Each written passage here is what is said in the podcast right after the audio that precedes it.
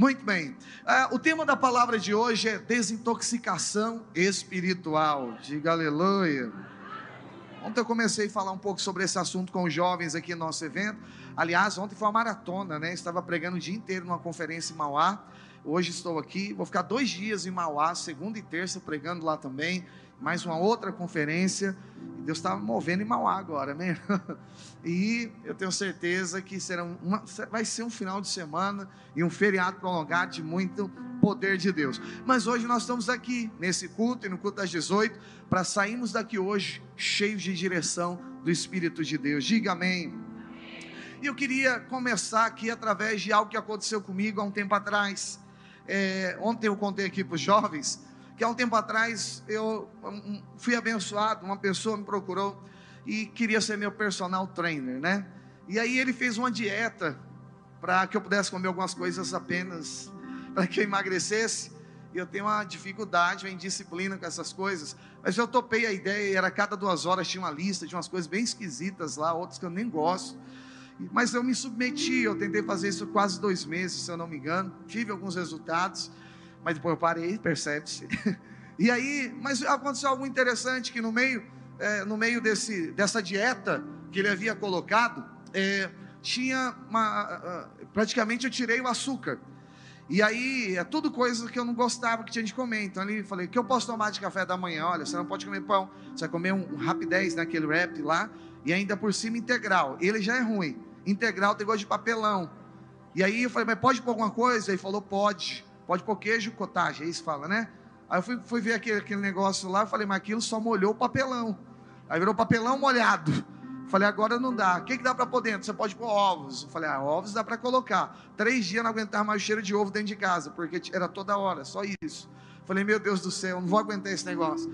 E aí, de tanto não comer açúcar, teve um momento que eu me senti, parecia que eu estava drogado em casa. Eu fui na dispensa, falei para minha esposa, começou a me dar um nervosismo. E eu falei para ela o seguinte: falei, não vou continuar com esse negócio. E ela falou, amor, continua assim, pega firme, tá dando certo, vai dar certo. E eu falei, eu não aguento mais isso. Aí eu queria né, derrubar as coisas da prateleira. Eu falei, meu Deus, eu, eu acho que eu estou precisando comer alguma coisa doce, eu queria um açúcar, alguma coisa assim. E ele falou, aguenta. E aí eu persisti, fui aguentando, aguentando. E aí, com o passar do tempo, quando eu concluí né, os, o tempo dessa, dessa dieta, é, eu fui tomar um refrigerante depois de muitos meses. Ah, eu parei de tomar, emendamos com jejum também. E aí eu peguei e fui tomar um refrigerante e falei, nossa, essa Coca-Cola aqui tá com gosto de graxa. Eu brinquei ontem, né? As pessoas falam, pastor, você já tomou graxa? Eu falei, não, mas tem coisas que você percebe o gosto pelo cheiro. É ou não é, meus irmãos? Paladar, né? Você consegue perceber também algumas coisas. Mas eu nunca comi graxa, mas eu imagino que o gosto era aquele. E aí, e o açúcar estava demasiado. Eu fui tomar um Guaraná à tarde e falei, mudar a fórmula, não é possível, está muito doce. E aí eu ia comer qualquer coisa e sentia doce demais. Por pouco tempo, é claro, né? Até estragar tudo. Mas o interessante, vamos ficar na parte boa do negócio que é essa.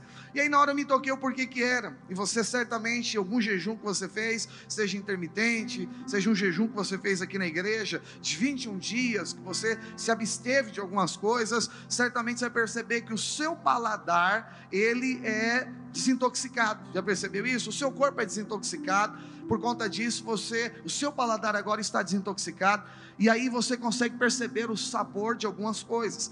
Você começa a comer uma fruta e consegue perceber o próprio sabor da fruta. Tem gente que toma suco de laranja e põe açúcar no suco de laranja. Mas quando você acostuma a tomar suco de laranja sem açúcar e você está se livrando do açúcar, você começa a perceber o sabor da frutose, o próprio açúcar que tem dentro de uma fruta. Acredite, até determinado período de jejum, um suco de limão você vai conseguir encontrar açúcar dentro dele, se você conseguir descontaminar o seu, o seu paladar. Eu lembro que eu fui em Portugal, Portugal não come açúcar e não come sal. E o, e o óleo lá é o azeite verdadeiro. Aí você olha lá nos carros, pessoas dirigindo, parece algodão doce. São velhinhos de 99 anos dirigindo carro. É incrível, eles vivem muito lá. Fala para o seu irmão, porque não come açúcar e sal e óleo. Acredite, vale a pena essas coisas. E aí eu falei, meu Deus, mas também não tem tanto sabor aqui as coisas, nem o bacalhau é tão salgado lá. Mas eu falei, eu fiquei pensando a respeito dessas coisas. Eu queria pregar sobre isso aqui para os irmãos, porque o fato de não contaminar ou des, desintoxicar é, é, determinadas coisas, né? Ou, ou, nos abstermos de determinada coisa, e isso vai ocorrer uma desintoxicação dentro de nós, você começa a perceber o sabor que tem em algumas coisas. Só que depois de um tempo eu comecei a comer açúcar tudo de novo. E aí o que, que acontece? E aí você quer salgar mais a batata frita, você quer é, é, é, é, adocicar mais o suco que você já está tomando. Isso significa o quê? Que você agora poluiu o seu paladar e você quer agora adicionar mais coisa onde já tem. Fala para quem está do seu lado, adicionar aonde já tem. E daqui eu quero iniciar a palavra que eu quero compartilhar com, com os irmãos aqui hoje porque na vida espiritual é da mesma forma, por isso que o tema hoje é uma, uma desintoxicação espiritual, porque a grande verdade é, é que também acontece isso na vida espiritual. E na vida espiritual nós entendemos que dentro da vontade de Deus tem a dose não só boa, mas perfeita para todas as coisas que nós precisamos. Quantos acreditam nisso, diga amém. É verdade, irmão. Você já deve ter percebido que é, quando você está muito sensível à voz de Deus, e esse sensível seria desintoxicado de problemas, de coisas da vida, de outros interesses, mas você quer apenas o Senhor, esse interesse de buscá-lo, produz dentro de você uma desintoxicação. Quando você sai de um culto como esse, você sai desintoxicado. Quando você sai da célula, também sai desintoxicado. E aí você consegue ter, apreciar coisas que outros não apreciavam. Por que, que tem gente que está nesse culto e outros por outros motivos, não férias ou alguma coisa tirada, não estão aqui nesse culto? Porque você aprendeu a apreciar alguma coisa, tem algo que te atrai. Por que, que tem gente que não gosta? Hoje eu fui no mercado, a pessoa falou: Você é pastor, né? Eu falei: Sou. Onde é a sua igreja? Eu falei: Na Atlântica. E eu falei: Vai lá qualquer dia. É o que? Evangélica? Eu falei: Evangélica. Ah, mas aí tem muita coisa para fazer, né? Aí eu fiquei pensando, falei, é, essa está intoxicada com as coisas dessa vida. Eu falei, coisas maravilhosas nós fazemos lá, e às vezes falta tempo de fazer tantas outras maravilhosas que nós fazemos. Mas por que, que ela fala isso? Porque já está preenchida com outras coisas. Então você não consegue achar que é saboroso estar em um culto, que é saboroso estar em comunhão com os irmãos, que é saboroso você ler a palavra de Deus, que é saboroso você adorar ao Senhor, a ponto de você não conseguir mais parar de adorar. Já percebeu que existe tempos como esse que a gente está adorando e, e, e, e a gente não quer parar mais a nossa adoração? Por quê? Porque se tornou, diga comigo, saboroso. Saboroso. Então, o que, que eu preciso, pastor, para entender e ver as coisas espirituais por esse prisma? Eu preciso de uma desintoxicação espiritual, que é onde é o tema da nossa palavra de hoje. Eu pergunto quantos querem receber a palavra de hoje, diga amém. Aleluia. Então, eu quero ministrar essa palavra ao seu coração, porque na vida espiritual é da mesma forma. Tudo que a gente precisa está na vontade de Deus, uma dose perfeita. Não é uma dose apenas satisfatória, é uma dose perfeita. A Bíblia fala é, que tudo aquilo que Deus faz dura para sempre. Eclesiastes, se puder colocar, 3,14 diz: Sei que tudo quanto Deus faz durará eternamente. Ou seja, é uma satisfação que é para sempre. E o texto termina dizendo, ou continua dizendo: nada se lhe pode acrescentar e nada lhe tirar. O que, que a vontade de Deus é? Satisfatória, é plena. O que é completo, você não precisa adocicar mais. Atira um pouco desse açúcar, não precisa. Vem na dose perfeita, vem na fórmula perfeita. Quem acredita nisso, diga amém. E isso fez Deus para que os homens temam diante dele. Então, que coisa maravilhosa. Então, a dieta espiritual, pastor é Deus, vai fazer a gente perceber coisas em Deus que naturalmente a gente não percebia vai nos dar acesso a coisas que homens naturais não têm acesso a essas coisas. E é quando você tem essa revelação dentro do seu coração que as pessoas não entendem. Por que, que agora você está tão envolvido com a obra de Deus? Por que, que agora você está tão envolvido com esse negócio de vida espiritual? Por que agora você está fazendo um curso dentro da igreja? Por que, que você anda tão incomodado com a vida natural lá fora e você está aqui hoje em busca de algo melhor diante do Senhor? Eu quero te falar, você está, está sendo descontaminado das coisas lá de fora e você está percebendo um sabor perfeito nas coisas de Deus. Diga aleluia. Agora, quando a gente se contamina com as coisas lá de fora, apenas Deus não é suficiente. E aí, é onde as pessoas entram naquele dilema dizendo o seguinte: preciso de algo a mais. Então ela sai buscando algo a mais. Por quê? Porque agora o açúcar de Deus não é mais já não é mais perceptível. Não é que não tenha, e nem que seja perfeito, é que a pessoa não consegue ter acesso e perceber, porque agora o paladar espiritual está contaminado. E aí ela quer exigir algo a mais, então elas buscam, buscam alguma coisa a mais no mundo. De preferência, para muitos, acaba sendo do pecado isso, justamente para tentar preencher algo de maneira errada. E aí é quando nós exageramos. Pastor, quais são essas coisas? Eu vou falar dessas coisas aqui hoje, porque não são meramente coisas pecaminosas. É, a, os especialistas dizem aí que o que diferencia o remédio do veneno é a dose. Se você tem um, um problema de saúde, lá não tem a dose certa para você tomar, e se você tomar em dose elevada, o que, que vai acontecer? Você vai morrer, porque o que diferencia o remédio do veneno é a dose.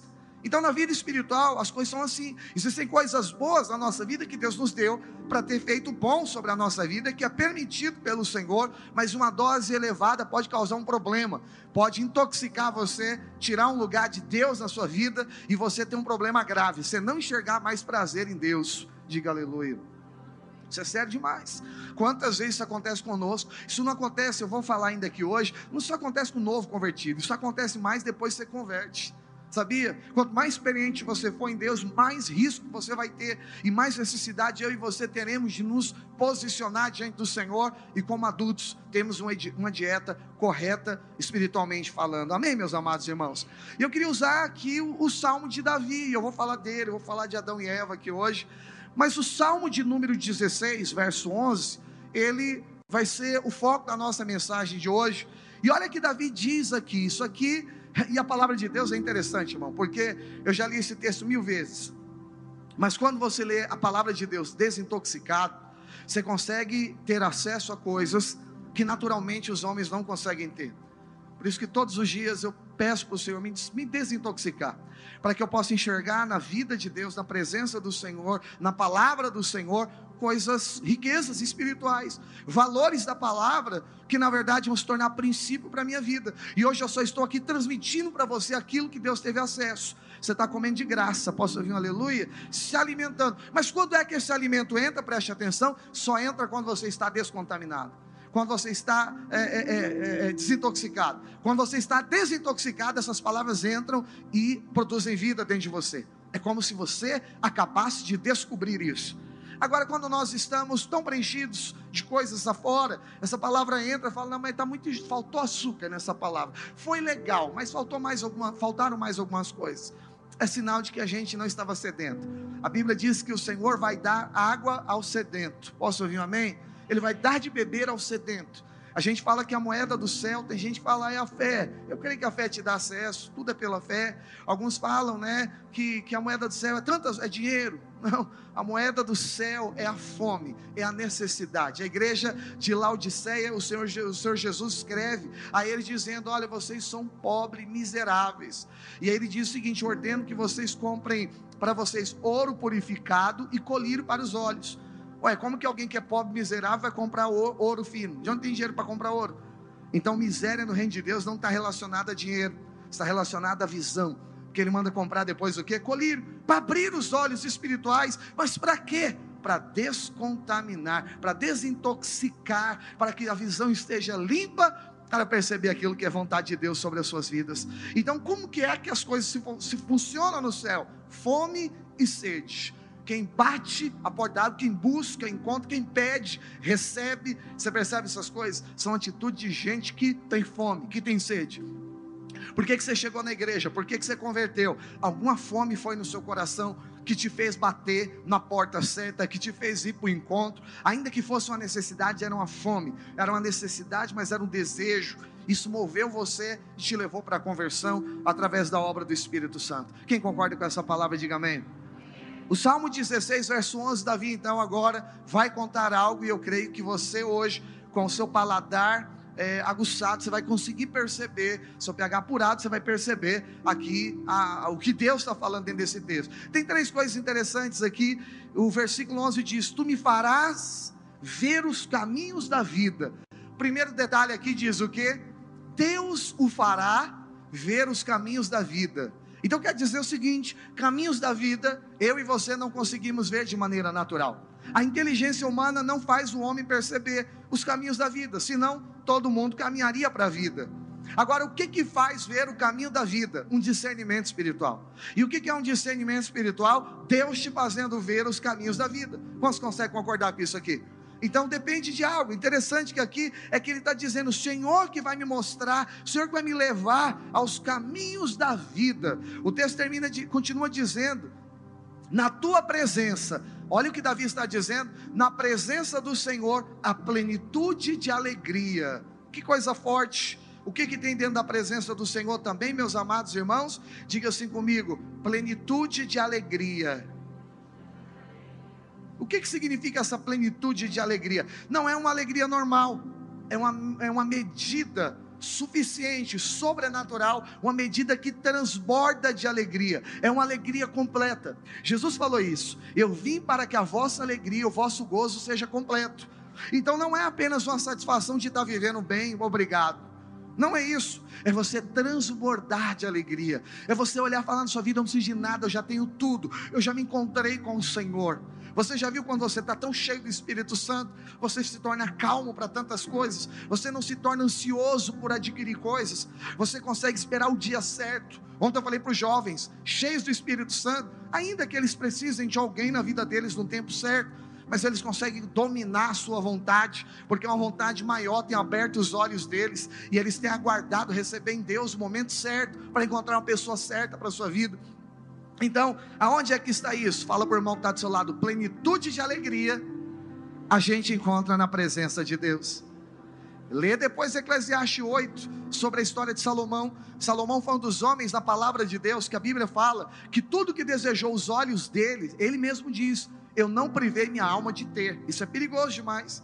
Salomão experimentou todos os tipos, vamos imaginar aqui, de prazeres naturais que toda a carne humana desejava. E ele não colocou freio, ele experimentou tudo. Teve mais de 1.500 mulheres, ele se embriagou no vinho, ele foi para todos os lugares que você imaginar, teve tudo que você imaginar, e a conclusão de quem experimentou tudo foi o seguinte: não encontrei sentido, era um tremendo de um vazio. A satisfação verdadeira não estava nisso. Ele diz: era igual correr atrás do vento. Ou seja, sem sentido, não vai alcançar nada e não vai entender o que está fazendo. Está correndo atrás do vento. E ele quis dizer que toda a centralização de um sentido da vida não está em coisas, mas está em uma pessoa. A verdadeiro preenchimento de uma alegria não é ter ou deixar de ter coisas. O verdadeiro preenchimento de uma alegria é quando nós temos a presença do Senhor. E é por isso que Davi, o seu pai, está declarando aqui para nós a seguinte verdade espiritual: que a plenitude de alegria nós encontramos na presença de Deus. Quantos entendem isso? Diga aleluia. O texto finaliza dizendo o seguinte, versículo 11, ainda no final do texto: a plenitude de alegria, e agora ele diz: e na tua destra existe o que, meus amados irmãos? Delícias perpetuamente. Na, na, tradução, nova linguagem, nova tradução linguagem de hoje, o texto fica mais ou menos assim: Tu me mostras o caminho que leva à vida, e a tua presença me enche de alegria e me traz felicidade para sempre. Olha que coisa gloriosa aqui. À destra de Deus existe uma felicidade perpétua. Existe uma felicidade que é para sempre, uma delícia perpétua. Aonde nós encontramos isso? Diga, na presença do Senhor. Quando é que a gente consegue ver isso? A gente consegue ver quando estamos desintoxicados. E o que, que, são essas delícias perpétuas que a Bíblia diz? É só você guardar o detalhe. O texto diz o seguinte: a tua direita, a destra é a direita. O que, que é a direita? A direita é lugar de honra. Você sabia disso? Quando fala a direita, está falando aqui de um lugar, de uma posição, de um lugar privilegiado. Quando você está na presença, no lugar privilegiado, você consegue desfrutar de uma vida prazerosa diante do Senhor Jesus Cristo. Posso ouvir um amém, meus amados irmãos? Então, tudo aquilo que é mais prazeroso, não é apenas algo prazeroso, não é apenas algo bom, mas é tudo aquilo que você possa imaginar de mais prazeroso, é onde você encontra o endereço, é na presença do Senhor. Seu casamento vai ser feliz na presença, você vai adquirir o que você quer em Deus, segundo a vontade dEle, é na presença do Senhor. Você vai ter paz, vai ter felicidade, você vai andar debaixo no melhor momento da sua vida, é na presença do Senhor, quando você anda desintoxicado. Quantos querem experimentar disso? Diga aleluia. Eu sou pastor, irmão, e eu tenho que estar em contato, como você deve estar todo dia, com a palavra de Deus. E tem tantas coisas que passam batida, como essa daqui, mas quando nós experimentamos uma desintoxicação espiritual, a gente consegue perceber o querer de Deus. E eu quero profetizar que a partir do final desse culto, o Senhor vai soprar coisas muito poderosas, direções muito profundas na sua vida, sentimentos muito poderosos, porque a Bíblia fala que o Senhor opera o querer e o realizar dentro de nós. E você vai sair por esse prédio ao final desse culto, e Deus vai ministrar o teu espírito, Deus vai instruir o seu coração. Nessa sua semana você vai receber novas direções do Senhor que te colocará para cima, que produzirá um novo rumo, um rumo, um rumo a longo prazo na sua vida porque você vai ser visitado por direções do Espírito, e a cada dia você vai ter um prazer maior diante do Senhor, cada dia a sua vida será uma vida muito mais feliz, porque você encontrou a verdadeira graça, que é o acesso à presença do Senhor Jesus Cristo. Todas as vezes que você se relaciona com você, assim se torna a sua vida. E assim é, irmão, o melhor lugar para a gente estar é na plenitude. Sabe, irmãos, nós precisamos quebrantar cada dia mais. Cada dia que você ver mais isso, mais quebrantamento vai existir. E você vai se demorar na presença do Senhor. Eu lembro que um dia acabou um culto, tinha alguém pregando aqui, um convidado, e foi tão cheio de Deus aquele culto, eu fui tão cheio do Espírito Santo, eu comecei a chorar porque eu comecei a ver coisas em Deus. Ele me deu acesso em coisas dentro dele que naturalmente eu não tenho, e nenhum de nós temos. Mas todos nós podemos ter quando estamos desimpedidos de perceber isso. E aí o culto acabou e eu não queria parar, e as pessoas queriam me chamar, queriam me cumprimentar. E eu falei, Deus, eu não queria nem que alguém orasse por mim naquele momento, eu não precisava de uma oração. Acredite, eu estava orando. Eu precisava desfrutar um pouco mais, porque eu consegui perceber algo tão glorioso. Eu entendi quando Davi falava: um minuto na sua presença, um dia na sua presença, vale mais do que mil. E falei, meu, eu não quero que ninguém me peça, tomara que ninguém me chame aqui. E alguém falava, pastor, alguém queria vir orar, e queria profetizar ou falar alguma coisa, mas eu já estava ouvindo, eu queria continuar ouvindo, eu queria que demorasse um pouco mais aquele culto. Por quê? Acesso. Eu quero declarar hoje é um culto que Deus quer liberar mais o acesso a você. A, a verdade é, na cruz do Calvário, o véu rasgou, o acesso foi liberado para mim e para você. Deus só quer que você veja que o acesso está aberto e que você pode entrar por ele. Quantos querem entrar por esse novo e vivo caminho que é Jesus Cristo? Isso é um prazer da vida cristã. Quando a vida cristã não se torna algo chato, quando ir para um evento da igreja não é mais um peso. Pastor, onde é que o ambiente que essas coisas governam a gente? É uma vida cheia do Espírito Santo. Isso faz a gente mudar. Isso faz a gente ter nojo de ser quem a gente era lá fora. Então, quando a gente olha para a Bíblia, o primeiro casal foi Adão e Eva. E é interessante que esse primeiro casal tinha acesso a essa plenitude de alegria, porque eles estavam, Deus os visitava toda tarde, eles viam o que a gente vê de vez em quando, eles viam a glória de Deus constantemente, então eles não estavam privados de desfrutar desse tipo de alegria, mas mesmo assim, Deus é tão glorioso, que além deles terem esse tipo de alegria, Deus ainda falou que eles poderiam desfrutar de uma alegria, como a gente pode falar, né? Se a primeira, vamos chamar de alegria primária, ou a principal, que é a presença, eles podiam também desfrutar de uma alegria paralela.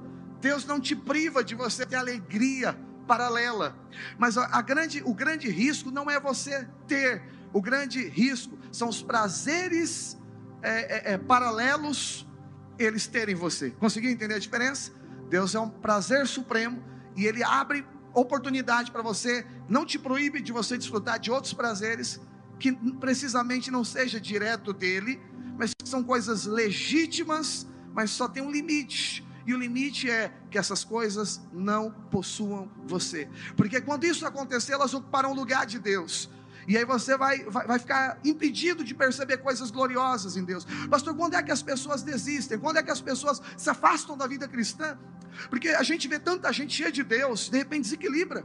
Tão cheio de Deus vai para o mundo, tão cheio de Deus se entrega às paixões dessa vida, muda de sexo, faz tantas outras coisas, a gente fica confuso. Como é que pode? Não era Deus. Eu estou aqui te afirmando, era Deus sim transformando.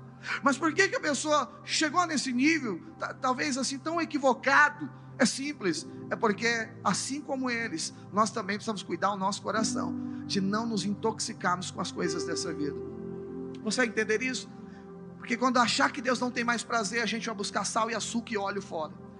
Quando acharmos que a presença não é mais suficiente, a gente vai complementar. Pastor, quando é que eu sei que eu estou nesse nível? É quando alguém te dá uma direção de Deus e você fala, então não posso ser feliz. Já viu isso em algum lugar? Alguém fala o seguinte: não, irmão, acho que é melhor esperar um tempo. Ah, então Deus é contra o amor? Deus é contra a felicidade. Eu sempre falo: quem busca felicidade a todo custo pode custar a própria felicidade. Então você, o maior lugar em Deus. Quando eu vejo alguém assim, evite discutir, porque já está perdido. Eu preciso abrir os olhos dessa pessoa. Não é você, estou protegendo você disso. Mas certamente qualquer um de nós podemos cair por esse caminho. Então Adão e Eva, Deus falou: olha, de todas as árvores do jardim vocês podem comer. O que, que era isso? Deus estava dizendo: olha, além de desfrutar da minha presença, eu tenho um desejo e te dou liberdade de você desfrutar de outras coisas que estão diante de você. Mas essa árvore, só essa, que é a árvore do conhecimento do mal, é a árvore da desconexão, é a árvore da intoxicação, dessa daqui vocês não comem, porque no dia que vocês comerem, vão desconectar, no dia que vocês comerem, vocês vão se contaminar, não vão perceber mais a minha vontade. Então o que Deus estava dizendo? Além da minha presença, tem coisas naturais que você também pode desfrutar nessa vida mas com devido cuidado para que essas coisas não consumam você e daqui a pouco você desconecte do Senhor. Então, Deus deu essa liberdade. Então, diga para o irmão que está do seu lado: não há problema de você ter determinados prazeres. diga para ele: desde que os prazeres não tenham você.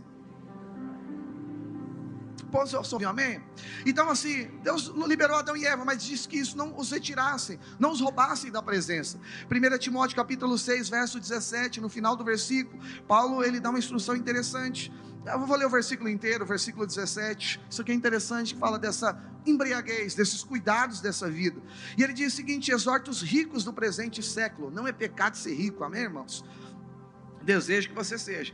Exorta os ricos do presente século que não sejam o que, meus irmãos? Orgulhosos. E nem deposite a sua esperança na instabilidade do que?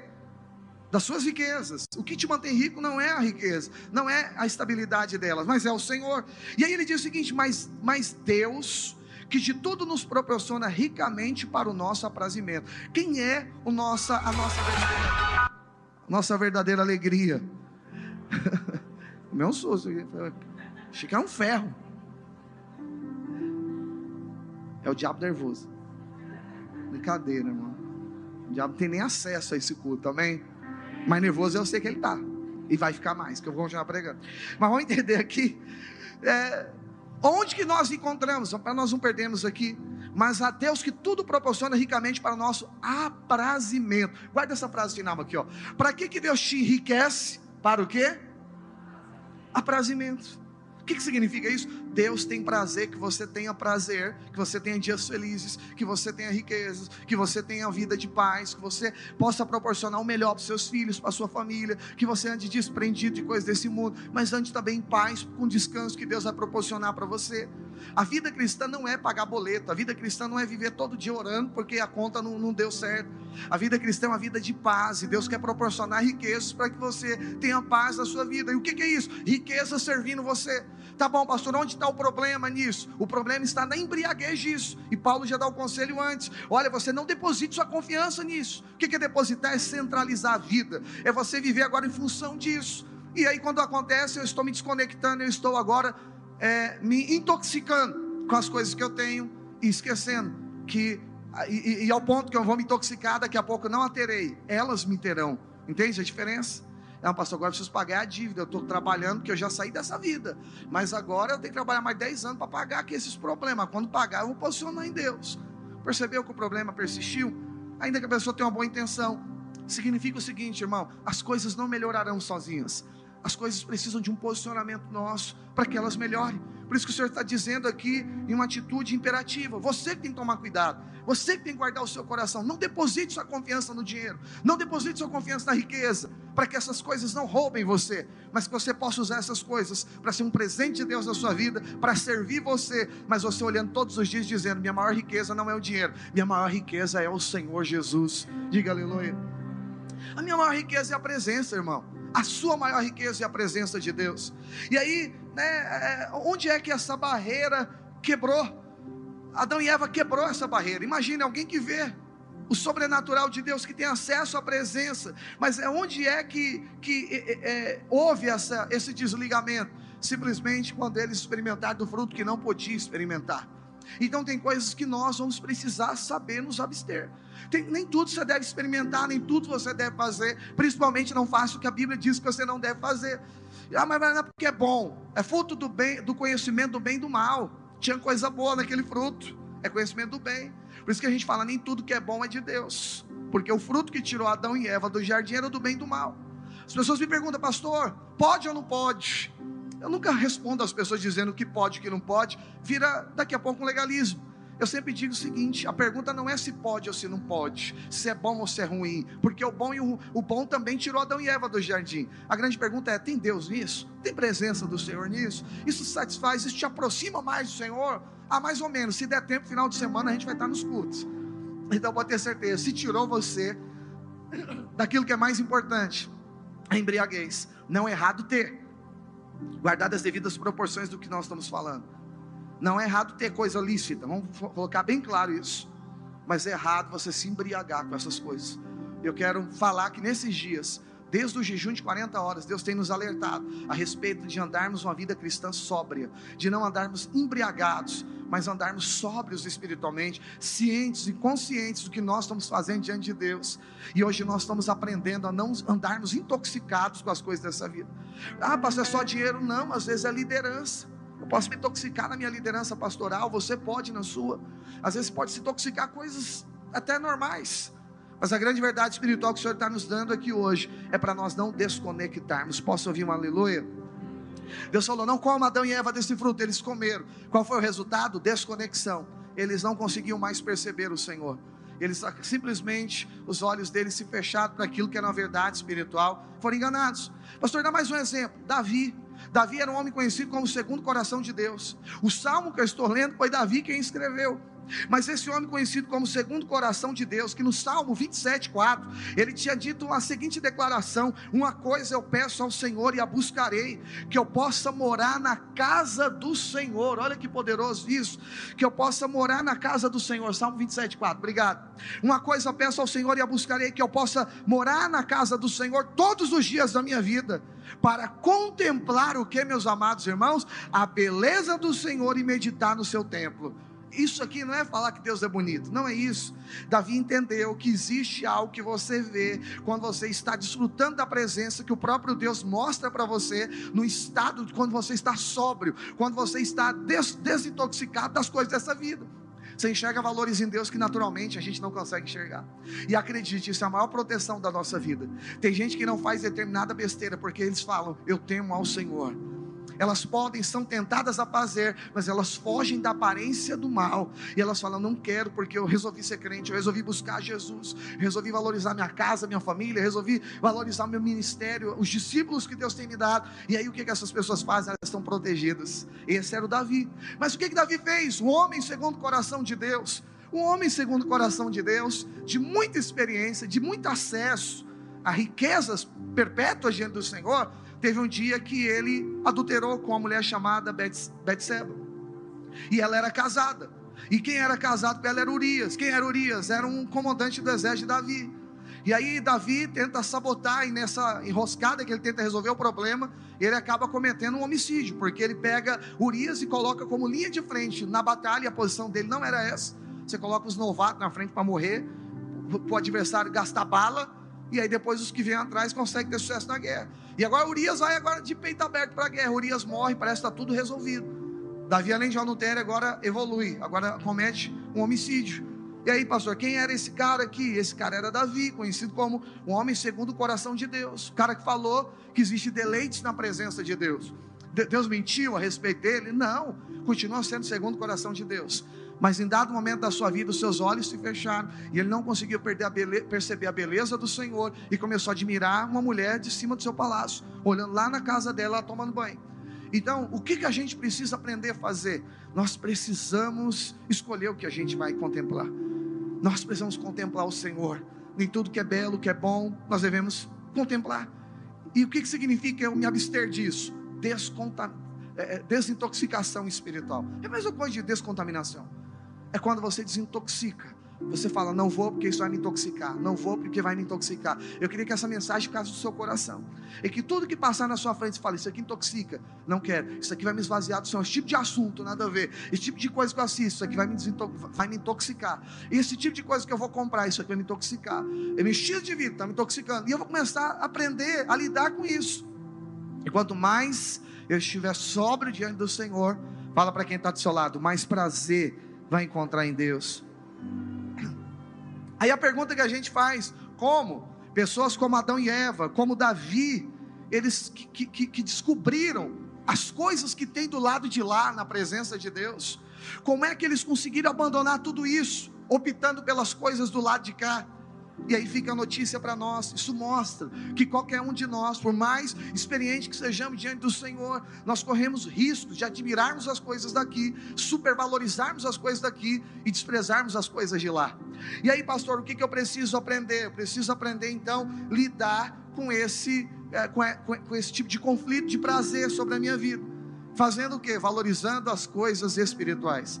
A Bíblia diz que a inclinação para a carne ela gera morte, mas a inclinação para as coisas do espírito elas vão gerar vida e paz. Então o que eu preciso fazer? Eu preciso saber como é que eu vou fazer isso.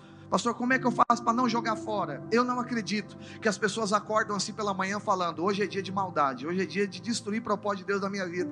Eu não acredito que nenhum homem de Deus acorda pensando nisso. O que, que eu posso fazer para destruir o meu chamado? Deixa eu pensar o que, que eu vou fazer. Eu não acredito que ninguém consiga fazer, nenhum louco faria uma coisa dessa. Mas como é que entra, pastor? Entra quando nós não percebemos. Entra de uma maneira muito sutil na nossa vida. E o que, que eu preciso aprender a fazer? Eu preciso aprender a guardar a minha vida, a guardar o meu coração. Eu preciso aprender a lidar com esses conflitos dos prazeres. E eu volto a dizer, em prazeres lícitos, bíblicos, ok? Problema não é você ter o prazer. Supervalorizarmos o que está do outro lado, ele supervalorizar o que está do lado de cá pode nos afastar e nos fazer desvalorizar o que está do lado de lá. Consegui entender essa? Supervalorizar as coisas que estão do lado de cá, coisas, nos levam a desvalorizarmos as coisas do lado de lá, que são as riquezas espirituais. Então não desvalorize as coisas do lado de lá. O jovem rico fez isso, queria a vida eterna. Jesus falou: dá todo o seu dinheiro ao pobre. E ele foi virou e falou o seguinte: saiu triste, porque ele valorizava as coisas do lado de cá e quando valoriza as coisas do lado de cá, desvaloriza as coisas do lado de lá. Todas as vezes que a gente dá muita ênfase para as coisas naturais, nós protegemos mais as coisas naturais e desprezamos as coisas espirituais. E, e, é importante essa maturidade, porque ela te faz entender que não é errado ter coisa aqui.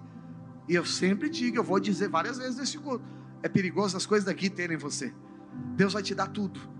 Quando você entender que tudo que você tem é de fato o que está na presença dEle. Consegui entender isso? O tudo é o Senhor. Agora, lógico que com Ele é carregado, você é sobrecarregado de uma medida perfeita. Quando a gente fala desse sentimento de alegria perpétua, não é apenas uma alegria espiritual, emocional, não é isso. Tem coisas que Deus vai dar para você que vai te produzir uma alegria eterna. Eu vou te dar um exemplo: filhos. Meus filhos são uma alegria eterna na minha vida. Quem me deu foi Deus. E onde eu encontrei isso? Em Deus, através do princípio da família, de um casamento, de escolher uma esposa idônea para minha vida. E isso eu vou desfrutando. Então, é, Deus materializa esses valores, essas alegrias perpétuas na nossa vida. Nós somos coroados com, honrados, como diz Davi, na sua destra, com benefícios como esse, que vão durar para sempre. Por isso que ele diz no salmo final do Salmo 16, do, do, do versículo nós lemos, que é, é uma alegria perpétua, ou seja, uma alegria que dura para sempre. Quantos querem alegria que dura para sempre? Elas não são geradas através de coisas, de dinheiro. Dinheiro não compra mas o acesso é liberado quando ele abre as portas e fala: Aqui na minha destra você vai encontrar tudo que você desejar. E eu te pergunto: quem está na destra de Deus? Cristo. Aonde está tudo que você precisa? Em Jesus, que está à destra do Pai. Posso ouvir um aleluia? Pastor, eu quero muita coisa. Busca Jesus, você vai alcançar todas elas. Quem recebe essa palavra, diga amém. Então, o problema dos prazeres é esse: supervalorizamos o que está do lado de cá e acabamos desvalorizando o que está do lado de lá. Por isso que a Bíblia diz que aqueles que se tornam amigos do mundo se constituem inimigos de Deus. Jesus também foi bem enfático nesse, nessa questão, quando ele diz o seguinte: que nós não devemos servir apenas um Senhor. E ele diz o problema de servir dois senhores. Ele chama o outro senhor de riqueza. Ele diz: você servir a Deus e as riquezas. Mamon é a riqueza, é o Deus da riqueza. E Jesus está dizendo o seguinte: porque se você adorar um, você vai desagradar o outro. Se você agradar o outro, você vai desagradar esse primeiro. Então, um desagrada o outro. Adoração de um desagrada a adoração do outro. Adoração de um te afasta do outro. Todas as vezes que você amar a Deus, você vai perceber algo, você vai se tornar mais generoso. Toda vez, me perdoe, toda vez que você se aproxima de Deus, você se torna mais generoso. Todas as vezes que você agrada-se mais do Senhor, mais desprendido de dinheiro você se torna. E mais dinheiro você tem, perceba isso. Perceba que o ganancioso ele não tem nada. Parece que ele tem, mas ele não tem nada. Porque que ele, ele já escolheu um Senhor, ele está pegado em, em coisa. E o que ele menos tem é a presença. Lembre-se que no reino de Deus, riqueza não é dinheiro. Lembre-se da igreja de Laodiceia que eu falei no início do culto. Eles eram muito, eles eram pobres. E Deus mandou eles comprarem ouro puro. Pobre não tem dinheiro para comprar ouro puro. Porque não é só pobre, é miserável. Miserável não tem nem o que comer. E Deus mandou esse povo comprar ouro fino, ouro refinado, é o mais caro que tem. Então o que, que significa isso? Que riqueza no mundo espiritual não é dinheiro. Tem a ver agora com uma questão espiritual, de fome, de desejo pela presença do Senhor. Quem entende, diga amém. Para partirmos para a parte final aqui, eu queria só citar, não tenho tempo, de quatro tipos de intoxicações que nós estamos evitando, e você vai evitar todos os dias na sua vida. Posso ouvir amém? Então, a primeira delas é a gente entender que os prazeres dessa vida podem nos sufocar. Aliás, eu praticamente já falei isso aqui hoje. Mas a grande verdade está no Evangelho de Lucas, capítulo 8, versículo 14. Jesus, porém, propõe uma parábola do semeador. E diz que certo homem saiu para semear e lançou semente em quatro terras. A penúltima delas era no meio dos espinhos. Não quero falar das outras, quero usar apenas a penúltima delas. E aí tinha uma característica: que aquela que caiu no meio do espinho, ela frutificou. Isso mostra que no meio dos espinhos também tem um avivamento, as coisas vão acontecer, vai gerar vida. Posso ouvir amém? O texto à frente, Jesus explica o que é cada uma daquelas terras. E a respeito do meio dos espinhos, ele chama de algo interessante: que aqui caiu no meio dos espinhos são aqueles que ouviram e ao, e ao decorrer do dia, uh, dos dias, foram sufocadas com o cuidado com, com, os cuidados, riquezas e deleites dessa vida, ou prazeres dessa vida. E o seu fruto não chegou, o que, meus amados irmãos? Seus frutos não chegaram a amadurecer. Por que, que não amadureceram? Por que, que esses frutos não amadurecem? Por que, que eles não, não crescem? Por que, que não chegou a amadurecer? Fala, seu irmão, porque foi sufocado. São pessoas que começam a vida cristã bem, eu não estou dizendo gente que não consegue começar uma vida cristã, ela só não consegue durar muito tempo. Você já viu esse filme em algum lugar? Começa super bem, mas de repente a pessoa parou. Não era Deus? Era. Mas o grande problema é, foi sufocado. E o que são esses espinhos que sufocam? Os espinhos que sufocam são os cuidados dessa vida. E é interessante que a lista é grande, né? É, sufocados com os cuidados, com as riquezas e os deleites dessa vida. Pastor, coisas erradas isso? Não. Mas em proporções elevadas, remédio a veneno. Então o que, eu preciso aprender a fazer? Eu preciso aprender a temperar. Qual, qual, é o tempero? Eu nunca posso achar que essas coisas são maiores do que as riquezas eternas. As coisas dessa terra não podem brilhar mais do que as coisas eternas da nossa vida. Quem está recebendo, diga amém. Segundo problema dos prazeres, irmãos do louvor já pode até subir, é que é, prazeres eles vão concorrer, eles concorrem dentro do nosso coração. Deuteronômio capítulo 8, versículo 10 até o versículo 14, o Senhor estava dando uma direção para o povo hebreu, falando para eles: olha, eu vou te abençoar, você vai ter muito sucesso na vida, e quando essas coisas acontecerem na sua vida, Deus dá dica para que eles não sejam seduzidos por as coisas dessa vida e se esqueçam da verdadeira riqueza que é a presença de Deus. Leia comigo o texto, que olha o que o Senhor diz no verso 10 em diante: Comerás e te fartarás e louvarás ao Senhor teu Deus pela boa terra que te deu Guarda-te e não te esqueça do Senhor teu Deus, não cumprindo os seus mandamentos, seus juízos, seus estatutos que hoje ordeno, para não suceder que depois de teres comido e que estiveres o que, meus irmãos? Farto, e depois de haveres edificado boas casas e morado nelas, depois de se multiplicarem os teus gados e os teus rebanhos, e de aumentar a tua prata, o teu ouro, e de ser abundante tudo quanto tens, se eleve o seu coração e te esqueças do Senhor teu Deus, que te tirou da terra do Egito, da casa da servidão. Então, qual era o grande problema aqui? É que mudou a fonte de prazer. E você percebe algo legal aqui? Que começa a crescer, prosperar. Deus vai falando de vários níveis de prosperidade. Porque aqui começa com investimento. Eles cresceram, avançaram, começou a acontecer coisa boa. Agora compra uma casa melhor. Agora está morando bem. Depois de morar bem, agora aumentou o negócio. Agora eles estão fartos, estão comendo bem, estão se alimentando bem. Aí o Senhor diz: agora eles têm rebanho. Deus aumenta o rebanho, aumenta a entrada de dinheiro, vai prosperando mais, continuam satisfeitos do Senhor. Deus continua abençoando. Agora dá mais prata e mais ouro para essa pessoa. E a pessoa está sendo bem sucedida. E o Senhor está dizendo dizendo o seguinte: continue, eu estou te abençoando. Você está percebendo que você ama a minha presença, eu te abençoo. Quanto mais você ama a minha presença, mais eu te dou acesso, mais permanece a riqueza, mais dias felizes, mais dias felizes. Quantos concordam que são dias felizes assim? Para mim é. Certamente, se você prospera e Deus te abençoa, você abre uma empresa, o primeiro ano ali você está meio assim, não pode gastar muito. De repente você prosperou, aí Deus aumentou, aumentou a família. Agora você aumentou o investimento, aí Deus, consequentemente, você come, come bem. Aí depois você está comendo bem, Deus fala o seguinte: eu vou aumentar agora os seus gatos, eu vou te abençoar apartamente. É bênção sobre bênção. O Senhor está dizendo: se no seu coração você achar que foi você, acabou a festa. Por que achar que foi você? Porque está achando que está prosperando porque é um expert. Não é. O Senhor só está dizendo: tudo isso que está acontecendo, cara, vem da fonte superior. Vem da fonte superior. E da fonte superior tem tudo que você precisa e que te faz feliz. Tem tudo que te sustenta. O Senhor está dizendo, cara, seja inteligente, porque se você achar que é você, você cortou o acesso. Não é Deus castigando, dizendo, eu vou tirar tudo de você, eu vou fazer você perder. Não, é uma mangueira. A água é a torneira lá no céu, está aberta. Você cortou a mangueira e está com ela vazia andando para lá e para cá. Vai ter água? Não. Se você conectar novamente, vai ter. Toda boa dádiva, dom perfeito, toda riqueza vem do Pai das luzes, está vindo do alto, não está vindo de dentro, nem está vindo do lado, não está vindo de pessoas, não está vindo de você, mas está vindo do céu. Fica de pé no seu lugar e diga comigo assim: toda boa dádiva, todo dom perfeito vem do Pai das luzes, e nele não há sombra e nem variação de dúvida. Diga aleluia, igreja. O Senhor pode continuar te abençoando. As riquezas vêm dele, vêm do trono dele, vêm de estar na presença, e na presença você descobre coisas que os homens não conseguem ver. Isso eu acabei de ver agora, porque quando estamos desimpedidos, desintoxicados, a gente consegue perceber, Deus nos dá acesso a coisas novas. Quem quer ter acesso a coisas novas, diga aleluia. Terceira verdade a respeito dos prazeres, os prazeres também nos embriagam.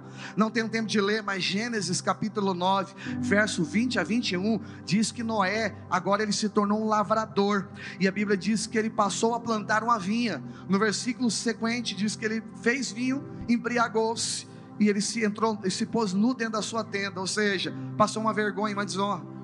O cara se embriagou na própria vinha que ele construiu. Você sabe que a proporção é bem, bem não equivalente que eu vou te falar, mas o pessoal do tráfico, por exemplo, os mais bem-sucedidos, por incrível que pareça, eles têm uma regra: eles não consomem a droga. Você sabia disso? O grande problema da embriaguez é em todos os sentidos da nossa vida. Estou dando dica para o tráfico, não, irmão. Eu só estou dizendo para você que as bênçãos também na nossa vida não existem para nos embriagar não se embriague com coisas. Noé se embriagou com algo que ele fez. Que problema tem uma vinha? A vinha não é tráfico. Que problema que tem uma vinha? É lugar bom. Mas a Bíblia diz que a medida foi errada. Ele se embriagou com aquilo que ele tem. Eu posso me embriagar com a minha posição de pastor. Você pode se embriagar na sua posição de família. Você pode se embriagar nas coisas que Deus tem colocado com você. E eu quero dizer que o único segredo de nós não nos embriagarmos, de nós mantermos desimpedidos, é quando nós estamos conectados na verdadeira presença do Senhor sobre a nossa vida. Diga aleluia. Quarta e última coisa para nós orarmos aqui: prazeres também, eles nos desconectam.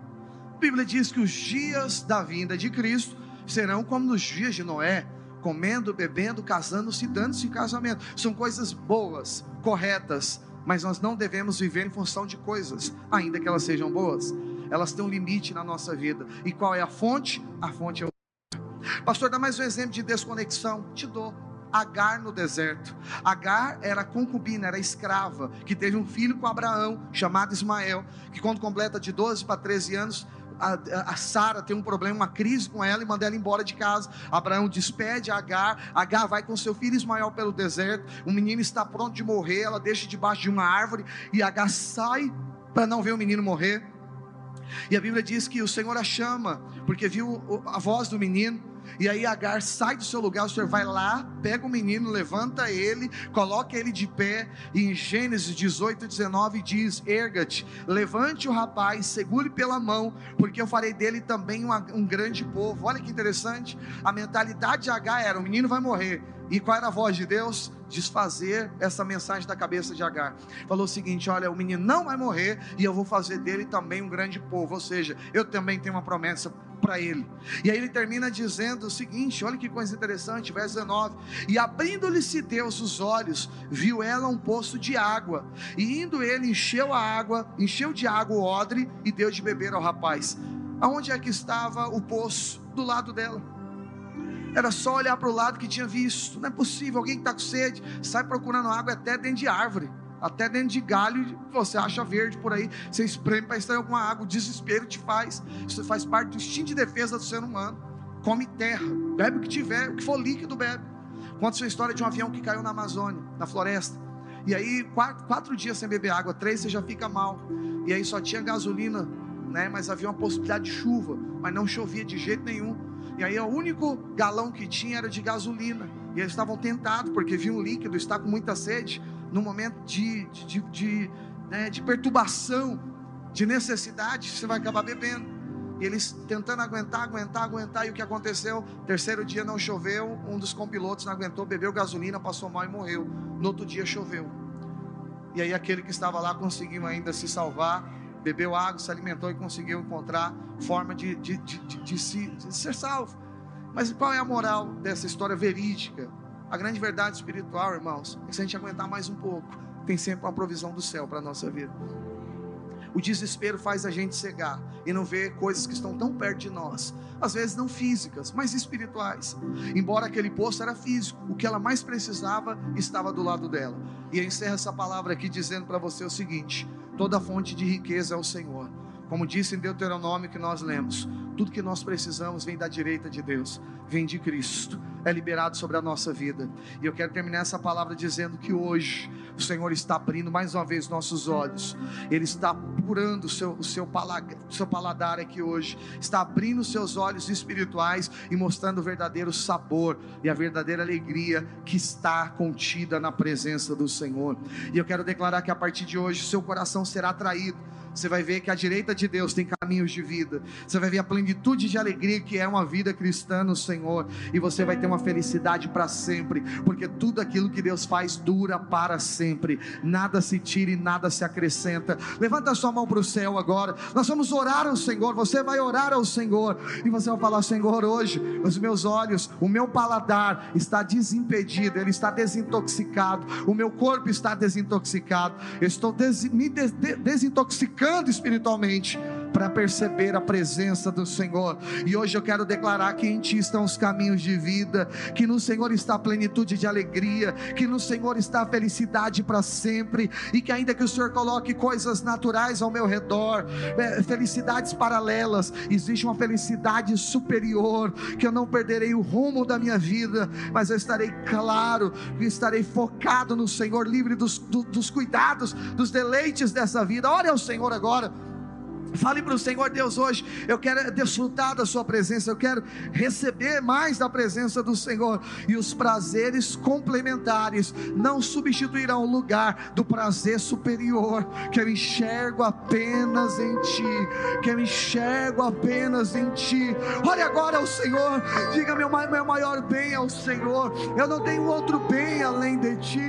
O Senhor é minha riqueza preciosa. O Senhor é minha prata preciosa. E eu quero deitar deitar aos ribeiros de água, o meu ouro puro, para que o Todo-Poderoso seja o meu ouro fino, a minha prata escolhida, a minha maior riqueza é o Senhor, a minha herança é o Senhor, a minha porção é o Senhor, portanto, no Senhor eu esperarei todos os dias da minha vida. Olha o Senhor, diga Deus, eu quero me descontaminar hoje, eu quero estar desimpedido, e eu levanto as minhas mãos para que a minha alma ouça, para que a minha alma creia toda bondade vem do Senhor, tudo que eu preciso vem do Senhor. Se renda a Ele nesta tarde, se renda a Ele em adoração, com as suas próprias palavras.